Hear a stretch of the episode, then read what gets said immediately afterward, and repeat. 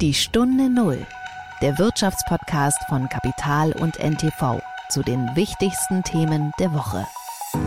Wenn es in einem Land wirtschaftlich schwieriger wird, dann nimmt die Zahlungsbereitschaft natürlich ab. Die Lernbereitschaft und die Idee, ich könnte aber und sollte vielleicht mich weiterbilden, die nimmt eher zu. Wo ich ein bisschen in die Sprache eintauche, merke ich das, wow, das, da öffnet sich eine neue Welt. Mein Denken verändert sich ein Stück weit.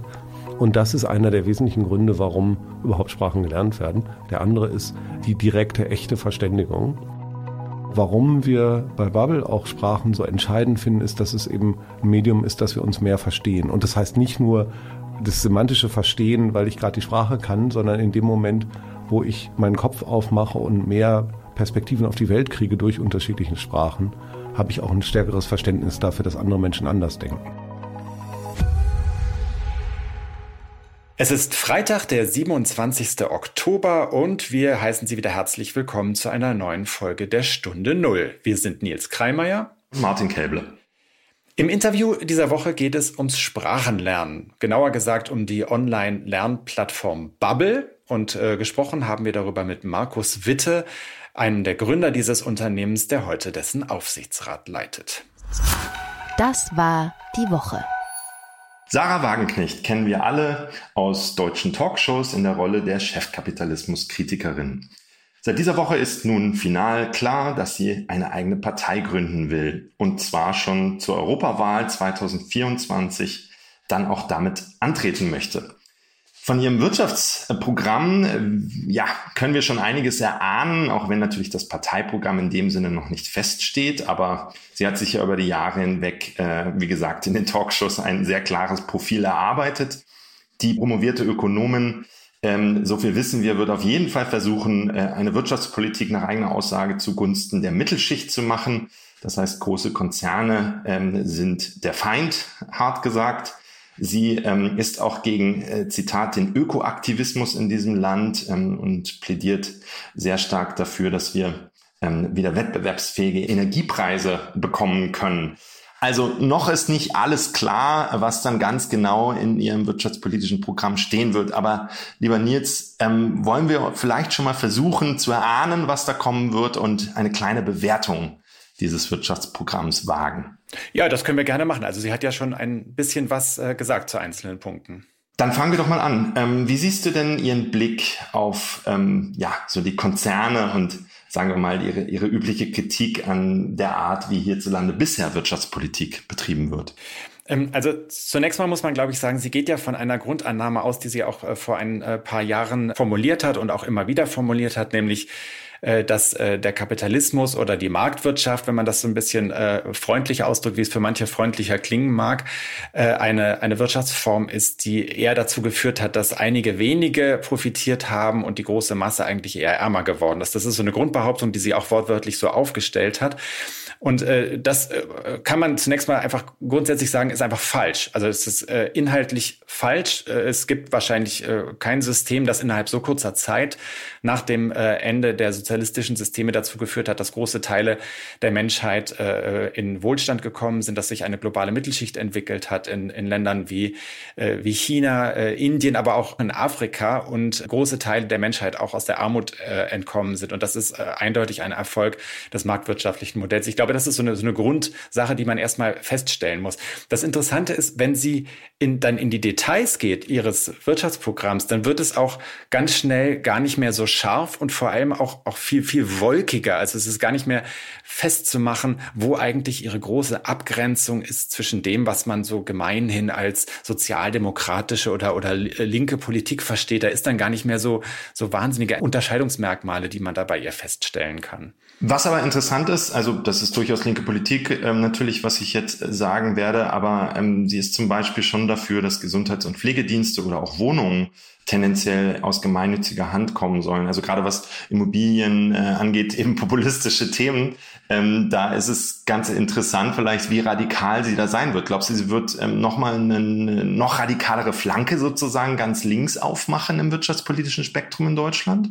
Na, also zumindest wird sie das äh, verbal immer mal wieder tun. Äh, also nochmal, in ihrer ersten Vorstellung des Programms ist da gar nicht so viel bei, bei rausgekommen. Das war gar nicht so irre radikal. Aber sie wird immer mal wieder sowas raushauen, weil sie weiß, dass sie diese äh, Teile äh, der, der Bevölkerung auch bedienen muss. Und dass es immer gut klingt, wenn man sagt, wir wollen ja gar nicht an den Mittelstand ran. Wir wollen ja gar nicht an dieses Herz der deutschen Wirtschaft, sondern wir wollen ja nur an die Großkonzerne und wir wollen ja nur denen ihre Millionen oder ihre Milliarden Milliarden wegnehmen. Das ist so ein, so ein Standardmotiv, das man immer wieder bei ihr hört, ohne dass sie aber sagt, mit welchen Mitteln das genau geschehen soll, weil dieses äh, punktgenaue äh, besteuern oder punktgenaue genaue belasten, das ist ja genau das, womit die Politik eigentlich seit Jahrzehnten immer wieder äh, äh, ihre Probleme hat und was auch wahnsinnig schwer ist, weil wir kennen all die Probleme. Großkonzerne haben es viel leichter abzuwandern, ihre Steuern zu vermeiden oder in andere Länder auszulagern und da wird ja international auch gegengehalten.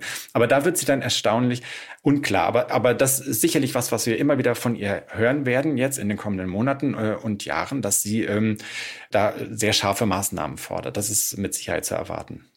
Wo sie nicht unklar war, sondern äh, zwei Dinge rausgehauen hat, die jetzt auch schon hängen geblieben sind medial, ist zum einen das Stichwort Ökoaktivismus und zum anderen ihre Forderung, die Sanktionen gegen Russland zu beseitigen, um eben dann wettbewerbsfähigere Energiepreise hinzubekommen. Äh, wie bewertest du das? Also zunächst mal Ökoaktivismus, das ist ein Wort, das sie, glaube ich, vor allem deswegen benutzt, um äh, die Partei anzugreifen, die sie selbst äh, erklärtermaßen als Hauptgegner betrachtet, nämlich die Grünen. Es ist ja sehr interessant, für wen die Grünen alles Hauptgegner sind. Da haben sich ja einige in letzter Zeit geäußert. Äh, das ist aber ein Punkt, den man vielleicht nochmal eigens betrachten muss. Ähm, aber jedenfalls, was sie sagt zum Thema Klimapolitik, ist ja gar nicht, äh, wir, wir sollten nichts für die Umwelt tun oder wir sollten nichts äh, für die Rettung des Klimas tun, sondern sie behauptet, äh, dass Zukunftstechnologien nicht gefördert werden. Da sagt sie auch nicht so genau, was Zukunftstechnologien eigentlich sein sollen. Sie beklagt nur, dass es da eine Abwanderung gegeben hat in andere Länder. Ähm, das stimmt natürlich insofern, als man äh, sagt, beispielsweise die Solarindustrie in Deutschland da sind große Teile tatsächlich nach China abgewandert, was ja auch unter anderem damit zu tun hat, dass es eben eine Niedriglohntechnologie geworden ist, äh, für die ein Hochlohnland wie Deutschland äh, relativ schwer äh, Marktführer sein kann. Das heißt, wir sind ja immer dabei, gut Technologien zu entwickeln. Wenn sie dann entwickelt sind, werden sie dann meistens in andere Länder weitergereicht. Das ist was, was immer wieder passiert. Das kann man beklagen, aber, aber so ist es eben aufgebaut. Ähm, aber, aber sie sagt eigentlich nichts, tatsächlich im Endeffekt dann nichts wirklich gegen Klimapolitik, weil sie natürlich auch auch weiß, dass der von ihr umworbene Mittelstand auch mittlerweile daran hängt und das in einem großen Maße natürlich auch befürwortet. Hm, der zweite Punkt äh, sind äh, die Russland-Sanktionen. Das ist auch so ein Argument, das man sehr häufig hört und wo sie auch so Kopfnicken äh, äh, wahrscheinlich auch in vielen Sälen bekommen wird. Das ist überhaupt so Kopfnickpolitik, finde ich, bei, äh, bei Sarah Wagenknecht, wo viele dann so sagen können, ja, ja, ist ja richtig. Also wir haben, da kritisiert sie, dass wir, dass wir ein Land, das ein anderes Land in Europa mit einem Angriffskrieg überzieht, dass wir dagegen einen Wirtschaftskrieg führen. Das Ding ist nur, das stimmt ja in der Reihenfolge nicht so ganz. Also äh, der Wirtschaftskrieg hat im Grunde genommen schon vor dem eigentlichen Angriff auf die Ukraine begonnen, und zwar von russischer Seite aus aus. Die ähm, äh, Energielieferungen nach Europa, die Erdgaslieferungen sind bereits vor dem Angriff äh, Russlands auf die Ukraine heruntergefahren worden, nämlich schon im, im, im zweiten Halbjahr 2021. Das ist übrigens eine Reihenfolge, die sehr häufig missachtet wird bei diesem Argument.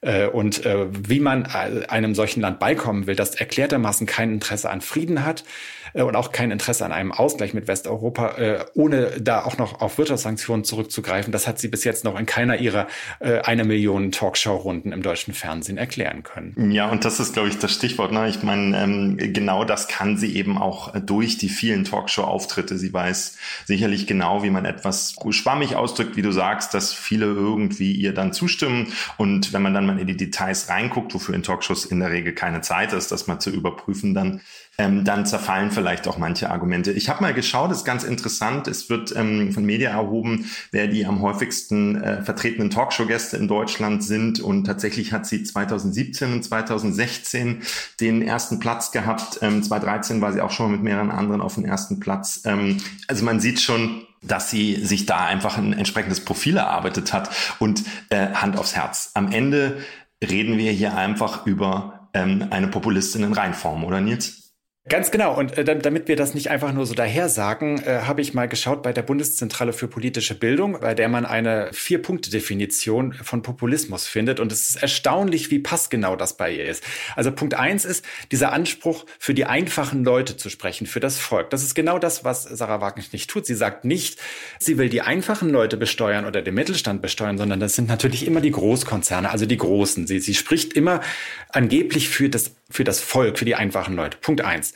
Zweiter Punkt ist scharfe Abgrenzung von sogenannten Eliten. Diese Eliten sind bei ihr identisch mit den Grünen. Größter, äh, größter Gegner. Scharfe Abgrenzung auch von anderen, nämlich von den Zuwanderern. Sie will ja auch die Zuwanderung begrenzen und zwar nicht nur Asyl, sondern auch die Migration äh, von besser ausgebildeten Zuwanderern, äh, die wir ja nun ganz dringend auf dem Arbeitsmarkt brauchen. Aber sie sagt, nein, das hilft ja nur den Großkonzernen, die halt die, damit die äh, Löhne drücken wollen und ignoriert dabei völlig, was bei uns demografisch passiert und dass wir diese Leute ja auch brauchen. Das ist der zweite Punkt. Dritter Punkt, charismatische Führungsfigur. Ich glaube, dazu muss man gar nicht mehr sagen.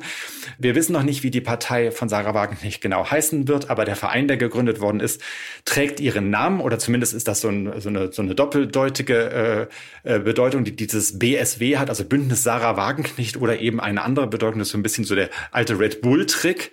Äh, wir heißen ja gar nicht Sarah Wagenknecht, äh, sondern wir, wir heißen wirklich möglicherweise auch anders, aber natürlich geht es um ihre Figur und um niemanden. Also niemand anders wird eine, eine, eine nennenswerte Rolle in dieser Partei spielen. Und vierter Punkt, Bewegung statt Partei. Äh, gut, da muss man jetzt sagen, sie, sie gründet eine Partei, aber, aber sie hat ein großes Fäbel dafür, äh, in Bewegung aufzutreten. Also sie hat ja selbst auch schon mit dieser Bewegung Aufstehen versucht, so, ein, so eine Sammelbewegung der Unzufriedenen herzustellen. Und, und das ist auch so, so ein bisschen so ein, so, ein, so ein Punkt, der auch den Populismus definiert. Also im Grunde genommen alle vier Definitionen fast hundertprozentig erfüllt. Mm, aber wie du schon sagst, es ist wirklich auch ähm, ganz stark auf sie als Person zugeschnitten und sie als Person hat sich da über Jahre eben eben auch durch Talkshows ähm, ein Profil erarbeitet. Warum funktioniert sie so gut als, als ähm, ja, äh, kapitalismuskritische äh, Ökonomenstimme in Deutschland? Ja, ich glaube, es ist tatsächlich erstaunlich, also wie, äh, auf wie vielen Ebenen sie funktioniert. Sie funktioniert nicht nur äh, bei Leuten, die sich selbst als benachteiligt empfinden oder bei, bei Niedrigverdienern, sondern auch in so einer gewissen äh, Ecke des Mittelstands führt sie so zu wählen, wo sagen, ja, ja, die Wagenknecht, die sagt schon das Richtige. Äh, oder auch bei so einer bestimmten Art von äh, Medienvertretern. Ich habe da immer so grauhaarige ältere Herren vor den Augen, die da von ökonomischen Sachverstand bei ihr reden. Ich habe den noch nicht so richtig feststellen können, aber das, sie kann natürlich gut reden und hat das. Du meintest jetzt Oscar Lafontaine?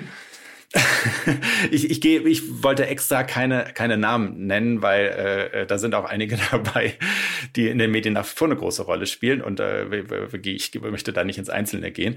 Aber sie hat eine, un, eine unglaublich große Kompatibilität. Also sie kommt äh, sehr gut äh, bei vielen Leuten an und ich glaube, das liegt vor allem daran, dass sie vielen Leuten Dinge sagen kann, die man, zu denen man zuerst mal so, so, so spontan nickt, was, was so ein Grundgefühl bedient.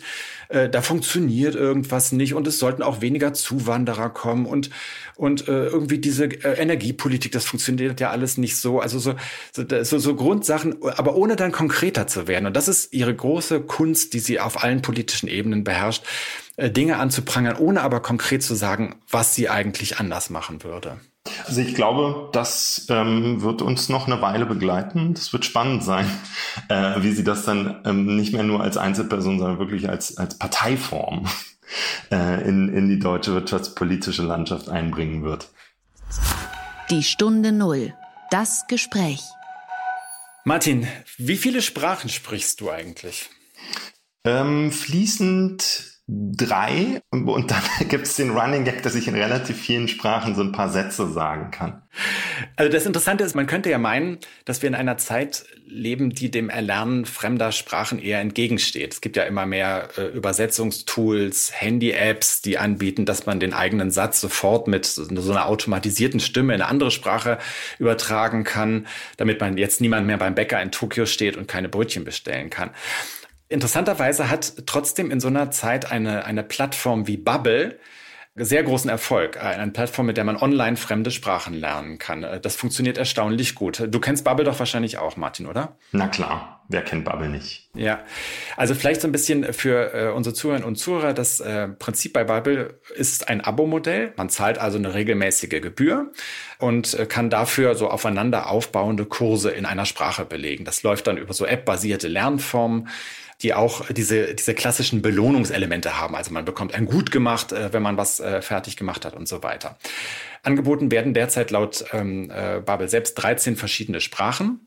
Und äh, der, der wirtschaftliche Erfolg des Unternehmens ist wirklich beachtlich. Also im letzten Jahr 2022 Umsatz von 250 Millionen Euro. Das sind gut 30 Prozent mehr als im Vorjahr. Und das ist insofern beeindruckend, als es schon in den Corona-Jahren einen äh, gewaltigen Boom beim E-Learning gegeben hat. Und der setzt sich jetzt sogar noch fort. Also es gibt keinen Einbruch, sondern das setzt sich tatsächlich sogar noch fort im Moment. Wann wurde Bubble eigentlich gegründet? Man hat das Gefühl, das ist schon seit sehr, sehr langer Zeit am Markt. Ja, also der Eindruck ist gar nicht so falsch. Bubble ist 2007 gegründet worden und zwar von Markus Witte, äh, der es zusammen mit drei anderen Kollegen aus der Taufe gehoben hat. Äh, Witte, mit dem ich auch gesprochen habe, ist studierter Kommunikations- und Kulturwissenschaftler und äh, er war bis 2019 CEO von Bubble und hat unter anderem auch die Expansion in die USA vorangetrieben. Inzwischen hat sich äh, Witte so ein bisschen aus dem operativen Bereich zurückgezogen und leitet nur noch den Aufsichtsrat von Bubble. Und man merkt auch, das wird man gleich im Gespräch auch hören, dass er äh, offensichtlich auch Zeit für andere Dinge haben möchte, die äh, zunächst mal nicht so viel mit Sprachenlernen zu tun haben und auch nicht mit seinem geschäftlichen Tun. Und äh, auch darüber habe ich mit Markus Witte gesprochen. Herzlich willkommen, Markus Witte in der Stunde Null. Dankeschön. Als die äh, Pandemie uns alle beschäftigt hat, gab es ja einen äh, regelrechten Ansturm auf Bubble. Das haben wir alle gesehen. Die Leute saßen zu Hause, wussten nicht so richtig, was sie mit ihrer Zeit anfangen wollen, äh, sollten, haben angefangen, Sprachen zu lernen. Ist es nach wie vor so oder hat, hat sich das seitdem wieder beruhigt? Also es hat sich geändert. Nach der Pandemie kam nämlich der richtige Ansturm, weil dann die Leute gemerkt haben, wow, wir können wieder reisen. Und wenn man so überlegt, Reisen hat oft auch mit anderen Ländern zu tun, andere Länder haben mit anderen Sprachen zu tun. Und äh, dadurch ist der Bedarf an Sprachenlernen durchaus nochmal gestiegen. Das heißt, wir haben nicht nur durch die Pandemie gewonnen, sondern auch durch das Ende der Pandemie dann nochmal gewonnen. Und äh, wie, wie spiegelt sich das wieder? Also äh, ich, das war ja tatsächlich ein enormer Anstieg und darauf ist jetzt nochmal ein weiterer Anstieg gekommen. Ja. Mhm. Und, und wie merkt ihr das? Also äh, in, in welchen Zahlen spiegelt sich das wieder? In Zahlen von Kunden und Umsatz. Mhm. Das wächst weiter und beschleunigt sich. Aber du kannst es nicht äh, konkreter sagen. Oder? Selbstverständlich darf ich das nicht. Mhm. Ich frage mich das auch deswegen, weil wir ja in einem Umfeld leben, äh, in dem Inflation die Menschen beschäftigt. Das geht jetzt zwar wieder so ein bisschen zurück, aber hat ja äh, für ähm, ein oder anderthalb Jahre doch die Menschen sehr beschäftigt. Wir haben auch nicht so das äh, fantastische wirtschaftliche Umfeld im Moment. Äh, gerade in Deutschland im besten Sinne stagniert die Wirtschaft vielleicht so gerade noch. Und da denkt man ja, das ist vielleicht was, was die Leute sich dann eher so einsparen, also wo sie dann eher darauf verzichten. Das gibt es natürlich auch, aber es gibt einen gegenläufigen Trend. Immer dann, wenn Krise kommt, oder wenn Krise wahrgenommen wird, dann sind wir Menschen dabei, uns auch so ein bisschen umzuorientieren und so ein bisschen zu schauen, wo muss ich eigentlich vorbauen, vorsorgen und so weiter. Und da kommt Lernen plötzlich wieder richtig, richtig hoch und alle Formen von, von Lernen werden eigentlich in der Krise stärker angespielt, wenn es jetzt nicht so unglaublich teuer ist. Ist das tatsächlich so? Also ja. das, äh, das bezieht sich jetzt nicht nur auf, auf euer Angebot, sondern das seht ihr also auch anderswo. Wir sehen es in den Zahlen, in der starken Ausprägung für uns. Aber nach allem, was ich sagen kann, ist das ein allgemeiner Trend, der für andere Lernarten auch gilt. Und äh, wenn ich das so psychologisch zurück übersetze, also was wir eigentlich nur sehen, ist, wenn es wirtschaftlich schwieriger wird, dann wird es für uns eher besser. Und äh, das haben wir auch schon verschiedentlich in anderen Ländern gesehen. Wir sind ja schon seit 2008 unterwegs. Da haben wir schon so ein bisschen Daten sammeln können. Und wir sehen tatsächlich, wenn es in einem Land wirtschaftlich schwieriger wird, dann nimmt die Zahlungsbereitschaft natürlich ab. Logisch, die Leute haben weniger Geld in der Tasche. Die Lernbereitschaft und der, die Idee, ich könnte aber und sollte vielleicht mich weiterbilden, die nimmt eher zu. Das ist ja also ein interessantes oder erstaunliches Phänomen, weil es ja bedeutet, dass die Leute offensichtlich äh, sinnvoll handeln und nachdenken, also äh, in, in, auf eine sinnvolle Art und Weise. Ich würde sagen, zum Teil stimmt es. Und das ist aber nicht nur ein deutsches Phänomen, sondern das Nein. seht ihr tatsächlich in verschiedenen Ländern. Das sehen wir in verschiedenen Ländern.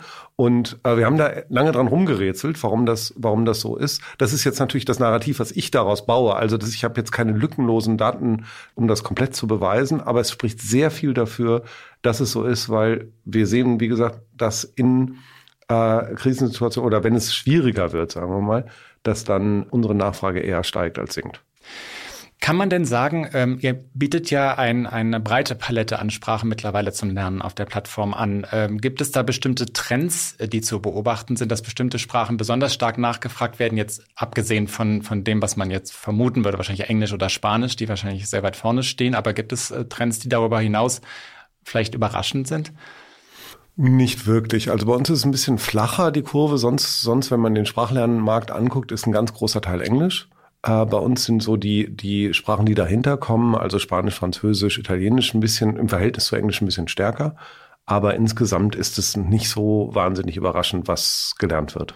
Also auch eine, eine Sprache wie Russisch hat jetzt keinen besonderen Einbruch erlebt, äh, beispielsweise infolge des Krieges oder so. Das läuft einfach weiter. Haben so wir so. Russisch ist eine sehr, eine relativ kleine Sprache. Äh, die Fluktuationen sind da ohnehin relativ groß. Das ist, das ist zu klein, um es zu sehen. Also wir haben da keine Effekte gesehen. Also kleine Sprache in dem Sinne, dass es bei euch äh, nicht so eine große Rolle spielt. Genau, es lernen auch insgesamt nicht so viele Menschen Russisch. Mhm. Außerhalb von Russland. Es ist immerhin größer als Chinesisch. Fun Fact. Äh, denkt man immer nicht, aber äh, es ist trotzdem kein großer Markt. Vielleicht können wir an der Stelle mal so ein bisschen erklären für alle, die das äh, unter den Zuhörern und Zuhörern nicht so genau wissen, wie das Angebot funktioniert. Das ist ja eine, eine Mischung aus äh, so einem textbasierten Lernen, beziehungsweise äh, auch Gamification, wie man das nennt, so ein bisschen mit spielerischen Ansätzen, aber auch richtig Videostunden, die kann man ja auch bei euch machen, nicht? Also, dass man so richtig live mit einem richtigen Sprachlehrer oder einer Sprachlehrerin arbeitet. Genau, das sind im Prinzip, das sind im Prinzip zwei Produkte. Das eine Produkt ist eine interaktive App, da ähm, habe ich eben interaktive Übungen, in denen ich äh, mehr oder weniger spielerisch an an Sprachenlernen rangeführt wird. Das ist jetzt kein Spiel. Ne? Also Gamification, das könnte sich auch anhören wie so, ich krieg bunte Luftballons. Das ist nicht ganz so. Aber gemeint ist ja dieses Belohnungsprinzip, nicht? Das ja, und auch das ist nicht, da kriegt man nicht ständig irgendwelche Sternchen und Bärchen und, und äh, das ist schon eher ein bisschen erwachsener. Aber natürlich ist es so, dass wir versuchen, diese, die, die Mechanismen, die wir alle haben, als, als Psychologie mitzunutzen, aber auf eine eher erwachsene Art, weil wir eben ein erwachsenes Publikum haben und, und uns eher nicht an Jugendliche und Kinder wenden. Aber es ist eben eine interaktive Erfahrung, wo ich, wo ich wirklich von dem Stand, wo ich gerade bin, äh, bis hin zu einem zu einer äh, relativ flüssigen Sprachanwendung geführt werde, mit einem sehr kommunikativen Ansatz. Das heißt, wir versuchen nicht die Menschen so zu trainieren, dass sie durch eine Prüfung kommen. Das ist uns relativ egal, sondern so, dass sie eine Sprache in der wirklichen Welt anwenden können. Das ist ein bisschen eine andere Ausrichtung, als man das sonst vielleicht in Schulbüchern hat.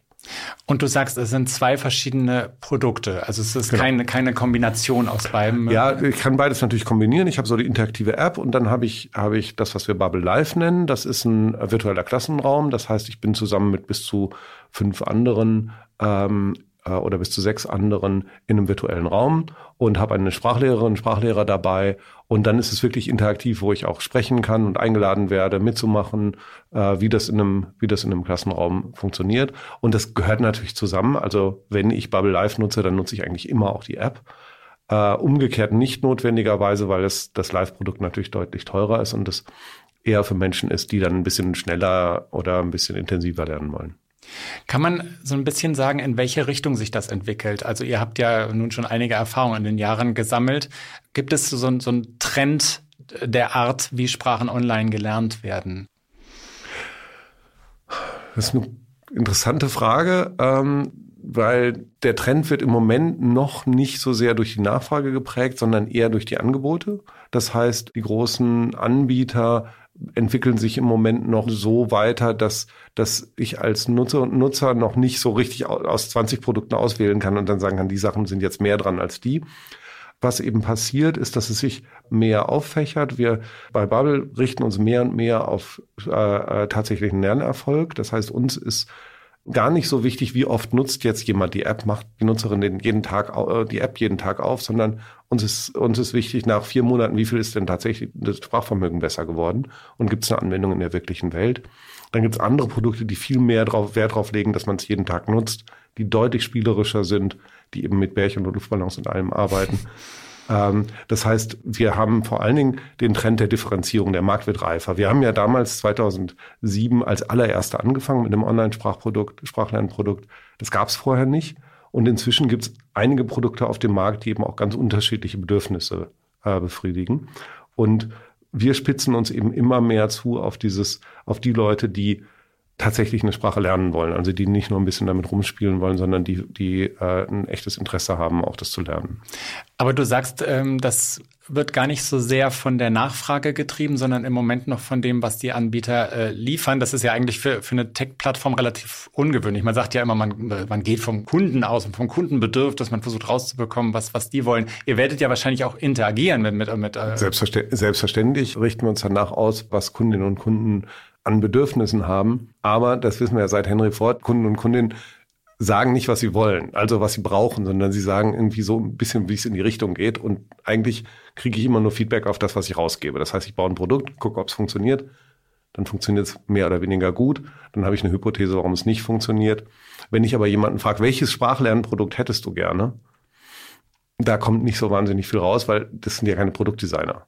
Und das alte Ford-Beispiel ist, falls das noch nicht bekannt ist, Henry Ford hat gesagt, wenn ich die Leute gefragt hätte, was sie brauchen, dann hätten sie lieber eine schnellere Kutsche gewollt als ein Auto. Mhm. Und so ein bisschen ist es so auch, man denkt eben immer nur so inkrementell weiter, von dem ich hätte gerne da ein bisschen mehr und da ein bisschen weniger. Und so bin ich ja selber mit den Produkten, die ich, die ich nutze, auch. Ich bin ja eben auch dann kein Produktdesigner für irgendwelche anderen Produkte. Und erst in dem Moment, wo mir was angeboten wird, kann ich sagen, oh ja, das finde ich toll oder oh nee, das ist nichts für mich. Und so ist das in dem Markt eben auch. Der bewegt sich eben immer noch verhältnismäßig langsam, finde ich. Das heißt, die ganze Produktentwicklung beschleunigt sich, ist aber immer noch ganz schön zäh. Ähm, was bedeutet das für die Entwicklung eures Angebots? Also das, was, was ihr da macht. In welche Richtung soll das gehen? Wo, worein investiert ihr sozusagen, um weiterzukommen? In Technologie oder in mehr Sprachen, in, in, in mehr Sprachlehrerinnen und Lehrer vielleicht? Mhm. Wir, wir investieren relativ, gerade im Moment relativ viele neue Technologie. Das ist ziemlich offensichtlich, weil es gerade einen riesen Technologiegesprung gegeben hat vor ungefähr zwölf Monaten wo durch neue künstliche Intelligenzprodukte einfach ganz neue Sachen möglich werden, gerade im Sprachbereich. Das heißt, da, da liegt im Moment unser Schwerpunkt. Die Richtung ist ziemlich klar. Das, was wir machen müssen, ist den Menschen die Sprachlernerfahrung zu bieten, die sie gerade brauchen. Das heißt, wenn ich mir angucke, einfach mal rückwärts, jemand hat, eine, hat erfolgreich eine Sprache gelernt, der oder die hat nicht nur eine Methode benutzt. Das gibt's gar nicht. So, ich bin irgendwie vier Jahre in die Volkshochschule gegangen, habe nicht kein Buch gelesen, kein äh, äh, Video geguckt oder sonst was passiert nicht, sondern ich benutze immer unterschiedliche Arten, mich an der Sprache anzunähern. Und das mache ich irgendwie so mehr oder weniger intuitiv. Und das Schöne ist, wir wissen dass bei Bubble, ähm, was man so braucht. Und wir können es auch ziemlich gut vorhersehen, weil wir ziemlich viele Nutzerinnen und Nutzer haben und aus den Daten, die wir haben, wir ziemlich gut vorhersehen können, welche Art zu lernen ist für wen wann eigentlich gut. Brauchst du jetzt einen Live-Kurs oder ist es eher was für einen Podcast oder brauchst du irgendwas, äh, irgendwie Video-Input oder, oder anderes? Und wir bauen eben äh, nach und nach die, die Produkte dazu oder Partnern die dazu, die den Leuten weiterhelfen. Und unsere Aufgabe ist im Wesentlichen, sie da durchzuleiten und zu sagen und zu wissen, für wen ist eigentlich was wann dran. Mhm. Äh, du hast das Thema künstliche Intelligenz angesprochen. Wenn du sagst vor zwölf Monaten, dann meinst du wahrscheinlich, äh, dass ChatGPT auf den Markt gekommen ist. Die Technologie wird ja schon länger entwickelt.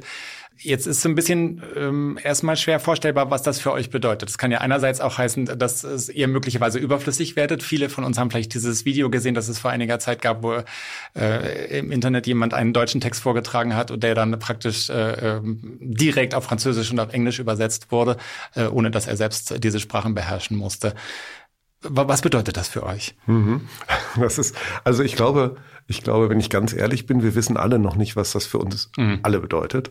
In welche Richtung sich das jetzt entwickelt wird, ist extrem schwer vorherzusehen. Uns als Journalisten eingeschlossen, ja. Genau. Ähm, ob wir alle noch einen Job haben in zehn Jahren. Aber ich glaube ja. Der erste Punkt ist also, warum ist das so interessant? Bis ChatGPT 3 waren, waren, konnten wir immer sagen, ja, Computer sind besser im Rechnen als Menschen, aber natürliche Sprachen können wir Menschen einfach besser. Und das ist vorbei. Das ist mit, mit ChatGPT 3 vorbei. Äh, inzwischen können, können Computer mit Sprache ähnlich gut umgehen wie Menschen. Ob das dann so kreativ ist oder nicht und so, da kann man irgendwie drüber streiten, aber die, die Sprachkompetenz ist enorm hochgegangen. Und das heißt eben, dass wir äh, Texte nicht nur korrigieren können, sondern generieren können. Das heißt auch, dass wir Sprache, dass wir inzwischen auch Video generieren können und eben auch äh, Live-Übersetzungen. Das bedeutet, dass ich, wenn ich irgendwo in Hongkong im Taxi sitze, kann ich mein Handy benutzen, um der Taxifahrerin zu sagen, in welches Hotel ich will. Mhm. Super. Dafür ist die Anwendung auch perfekt. Gab es auch schon vor ein paar Jahren in anderer Form, aber dafür macht es auch total viel Sinn. Wenn ich aber irgendwo in Süditalien in der Bar sitze und, und jemanden kennenlerne und in ein Gespräch gehen will, dann ist es total hinderlich, wenn ich in mein Handy sprechen muss.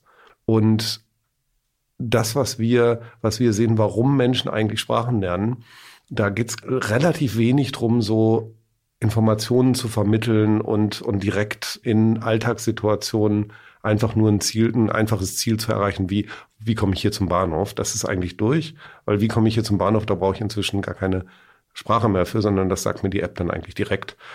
Und das, was wichtig ist für die Menschen, die lernen, ist eigentlich die direkte Verständigung, also dieses, dieser menschliche Kontakt, der durch eine Maschine auch sehr, sehr eingeschränkt ist, wenn die dazwischen liegt auf der einen Seite und eine Veränderung und Erweiterung des eigenen Denkens. Mich interessiert, wenn ich eine neue Sprache lerne, auch, dass ich, ich tauche in eine neue Welt ein. Das merkt, entweder ich weiß das vorher schon, dass ich das will, oder in dem Moment, wo ich, wo ich ein bisschen in die Sprache eintauche, merke ich das, wow, das, da öffnet sich eine neue Welt. Mein Denken verändert sich irgendwie ein Stück weit. Und das ist einer der wesentlichen Gründe, warum überhaupt Sprachen gelernt werden. Wie gesagt, der andere ist die, die direkte, echte Verständigung. Und ein schönes Beispiel dafür ist so äh, dieser ganze Business-Kontext, wo Menschen, die vielleicht beide eher Englisch nicht als Muttersprache nutzen, sich in einem Business-Meeting auf Englisch unterhalten. Aber es ist total schön, wenn ich jetzt einen italienischen Geschäftspartner treffe, wenn ich dann außerhalb des Meetings oder außerhalb der Verhandlung so ein bisschen auf Italienisch mich, mich verständigen kann. Das hat einfach eine ganz andere persönliche Note. Brauche ich das, um Informationen zu, rüberzubringen? Nee, aber es macht ein anderes Verhältnis. Mhm. Das heißt, damit plädierst du dafür, dass äh, es nach wie vor auch noch äh, auf, e, auf lange Zeit einen Sinn äh, natürlich machen wird, eine andere Sprache tatsächlich für sich selbst zu erlernen, weil das ja wirklich jeder von sich kennt, dass durch das Erlernen einer anderen Sprache man einen anderen Blick auf die Welt bekommt tatsächlich. Also es lohnt sich, das ist auf jeden Fall so. Ähm, es gibt ja sogar Menschen, die behaupten, es würde sich lohnen, Latein noch zu lernen. Ähm, und damit möchte ich nicht sagen, dass ich da nicht zugehöre, aber es ist ja eine, in dem Fall eine in, in diesem Sinne eine relativ radikale Position. Äh, Auch das eröffnet Spektrum. eine andere Welt. Auch das eröffnet eine andere Welt. Und man, ich finde es total legitim, sich auf den Standpunkt zu stellen, dass das sinnvoll sein könnte. Das heißt, selbst wenn alle, alle Sprachen außer Englisch tot wären, äh, würde es sogar noch sinnvoll sein, die zu lernen, aber das wäre dann kein Massenprodukt mehr. Ich hoffe aber inständig, dass, dass nicht die äh, 200 plus Sprachen, die wir derzeit noch auf der Welt haben, dass die alle sterben, sondern ich hoffe, dass es, dass es weiterhin eine Vielfalt von Sprachen auf der Welt gibt. Markus, eigentlich ist das Eröffnen einer anderen Welt ein ganz gutes Stichwort für ein Thema, das wir auch noch ansprechen möchten. Du äh, ziehst dich, du hast dich ja aus dem operativen Geschäft im Grunde genommen zurückgezogen bei Bubble. Du bist äh, ähm, leitest den Aufsichtsrat. Ähm, darüber hinaus machst du aber auch äh, viele andere Dinge. Du arbeitest unter anderem für das Museum für Werte, so heißt es genau. Mhm. Könntest du ein bisschen erklären, was das ist? Ja, sehr gern. Also ich bin seit seit Ende 2019 nicht mehr CEO bei Bubble, also nicht mehr in der Geschäftsführung und äh, sitzt seitdem dem Aussichtsrat vor. Das ist natürlich auch noch Arbeit, das macht sich nicht von selbst. Gut, das, ähm, äh man, und so als Gründer ist das immer auch so eine ganz spezifische Sache. Ich glaube, ich bin gar nicht so schlecht da, da drin, mich rauszuziehen und es anderen zu überlassen. Also ich stehe jetzt beim neuen CEO nicht immer auf den Füßen, aber es ist natürlich trotzdem Arbeit und eine spezifische Position. Und seitdem, ich habe das gemacht, um für mich ganz persönlich herauszufinden, was gibt's noch in der Welt? Also was bin ich denn eigentlich ohne diese, ohne diese Rolle? Und ähm, bin jetzt seit, seit Mitte diesen Jahres äh, dahin gekommen, dass ich eben beim Museum für Werte arbeite. Das ist eine, das ist ein kleines Non-Profit hier in Berlin und wir machen äh, im Prinzip soziale Infrastruktur. Das heißt, wir sorgen dafür, dass Menschen sich begegnen und sich über Narrative anhand von Werten austauschen. Das klingt total abstrakt, aber in Wirklichkeit sind das einfach so Ausstellungen, wie zum Beispiel das Datenlabor. Da ging es darum, zu zeigen, wie wir mit Daten umgehen, und zwar das nicht digital zu machen, sondern ganz analog zum Anfassen, erlebbar zu machen, wie funktioniert so eine Datenwelt und ein Verhältnis dazu zu kriegen, welche Werte berührt das für mich, wie gehe ich damit um und einen Austausch darüber herzustellen. Das heißt, es geht um Begegnung und damit ist das gar nicht so weit weg von, von Bubble, weil Bubble Purpose ist ja, äh, hat ja damit zu tun, dass es, dass es um gegenseitiges Verständnis geht, äh, um eine Verständigung geht durch Sprache. Dafür gibt's Bubble überhaupt. Und das mache ich jetzt im Moment mit dem Museum für Werte auf einer kleineren Scale, auf einer kleineren Größenordnung, aber dafür sehr viel intensiver mit Menschen, die sich eben über Werte verständigen.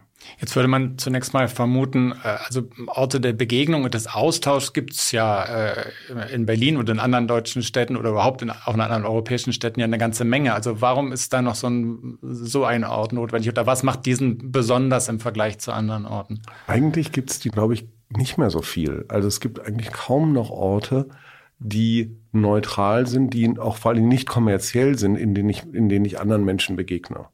Also das, was früher der Dorfplatz war, was früher vielleicht die Kirche war, äh, das gibt's vielleicht noch in Shopping Malls, aber wo begegne ich noch fremden Menschen, mit denen ich irgendwie in Kontakt komme? So in Bars, ja, vielleicht. Konferenzen. Ja, und das sind dann aber immer ganz spezifische Menschen und mhm. das ist auch sehr transaktional. Also da geht's, da geht's ja auf einer Konferenz geht's immer darum, was machst du, was mache ich, was machen wir zusammen, hier ist meine Visitenkarte. Mhm. Ähm, damit sage ich nicht, dass das nicht wertvoll ist, aber ein Ort, wo ich anderen Menschen als Menschen begegne, den gibt es eigentlich kaum noch. Diese, wir nennen das soziale Infrastruktur, die ist sehr viel weniger geworden. Und das ist, hat auch so ein bisschen mit Demo Demokratietheorie zu tun.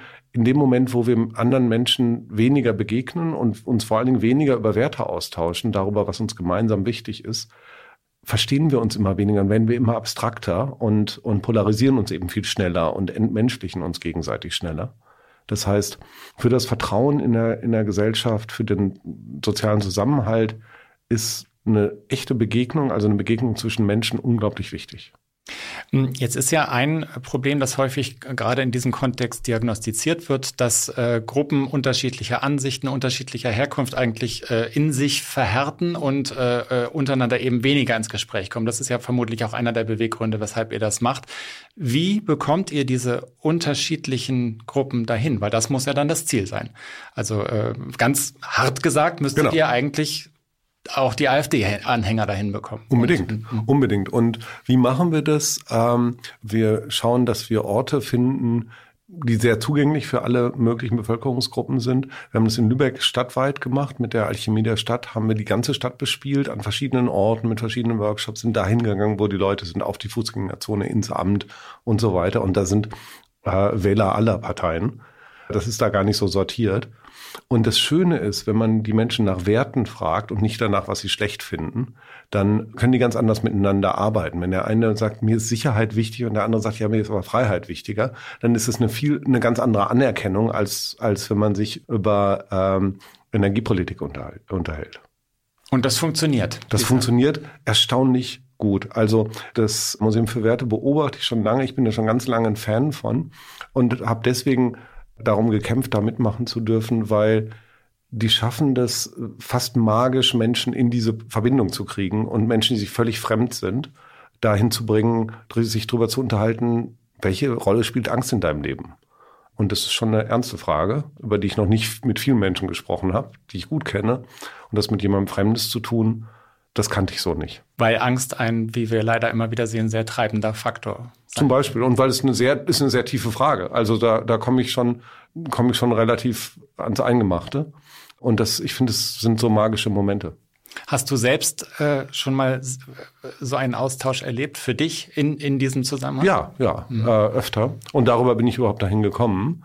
Äh, ich habe das erst sozusagen aus der Nutzerperspektive erlebt und war dann einfach so begeistert äh, dass ich gesagt habe, das muss ich unterstützen. Und als ich dann so in meiner Entwicklung an dem Punkt war, wo ich gedacht habe, jetzt will ich wieder äh, irgendwo in einem Team arbeiten, in ein Büro gehen und, und richtig, richtig mitarbeiten, da war klar, das wird sein, wenn die mich nehmen. Und ähm, kannst, kannst du das äh, konkreter beschreiben, was da passiert ist in diesem Austausch? Oder? Ja, also ähm, die, die Frage, die ich gerade genannt habe, die ist nicht hypothetisch. Also ich war äh, zum Beispiel in, in Lübeck auf einem Dinner und was da passiert ist, ist, äh, ich kam da hin und wurde erstmal eingecheckt. Da sagte mir jemand, hier, das sind heute Abend so und so haben wir uns das vorgenommen zu machen und hier ist dein, dein Namensschild und so weiter. Und dann hat die Person gesagt, so und jetzt darfst du den nächsten Gast be äh, begrüßen, weil ich bin nämlich auch nur ein Gast. Da war ich schon mal hin und weg. Und dann da gab es ein Abendessen und unter meinem Teller lag diese Frage, welche Rolle spielt Angst in deinem Leben? Und bevor ich meine Tischnachbarin noch nach ihrem Namen fragen konnte, hieß es dann, bitte stellt doch die Frage unter eurem Teller eurer Tischnachbarin oder eurem Tischnachbar. Und dann war das die erste Frage, die ich ihr gestellt habe. Und bis ich ihren Beruf erfahren habe und was sie sonst im Leben macht, waren wir schon sehr, sehr tief in Kindheitserzählungen. Mhm. Äh, und das hat mich also dieser Abend, das war, das war was sehr Spezielles. Es gab nachher noch andere Begegnungen, aber das fand ich einfach total berührend. Hat ja letzten Endes auch was mit Sprache zu tun. Also es ist zwar, ähm, es ist auch auf eine Art und Weise eine fremde Sprache, auf die man sich dann begeben muss. Es hat auch mit Sprache zu tun, aber es hat noch viel mehr mit dem mit Verständigung zu tun, was ja äh, und Sprache ist ein Mittel der Verständigung. Das ist das, wo wir mit mit Bubble vor allen Dingen drauf setzen.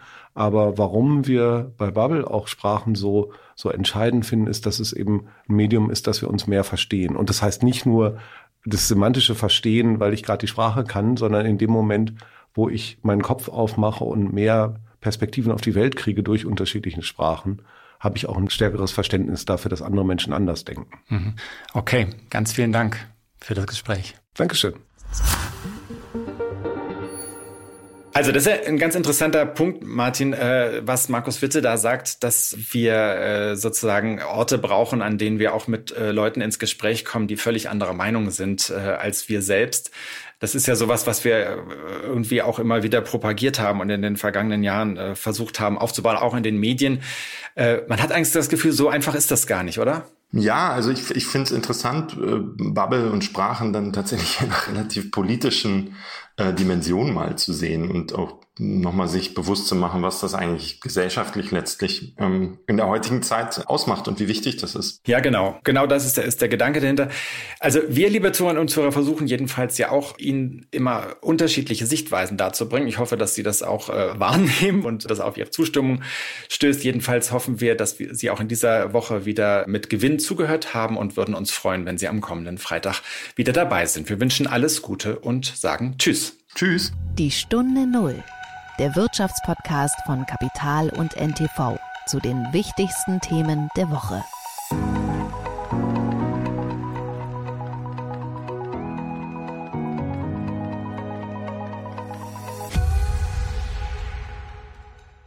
Dieser Podcast ist eine Produktion der Audio Alliance.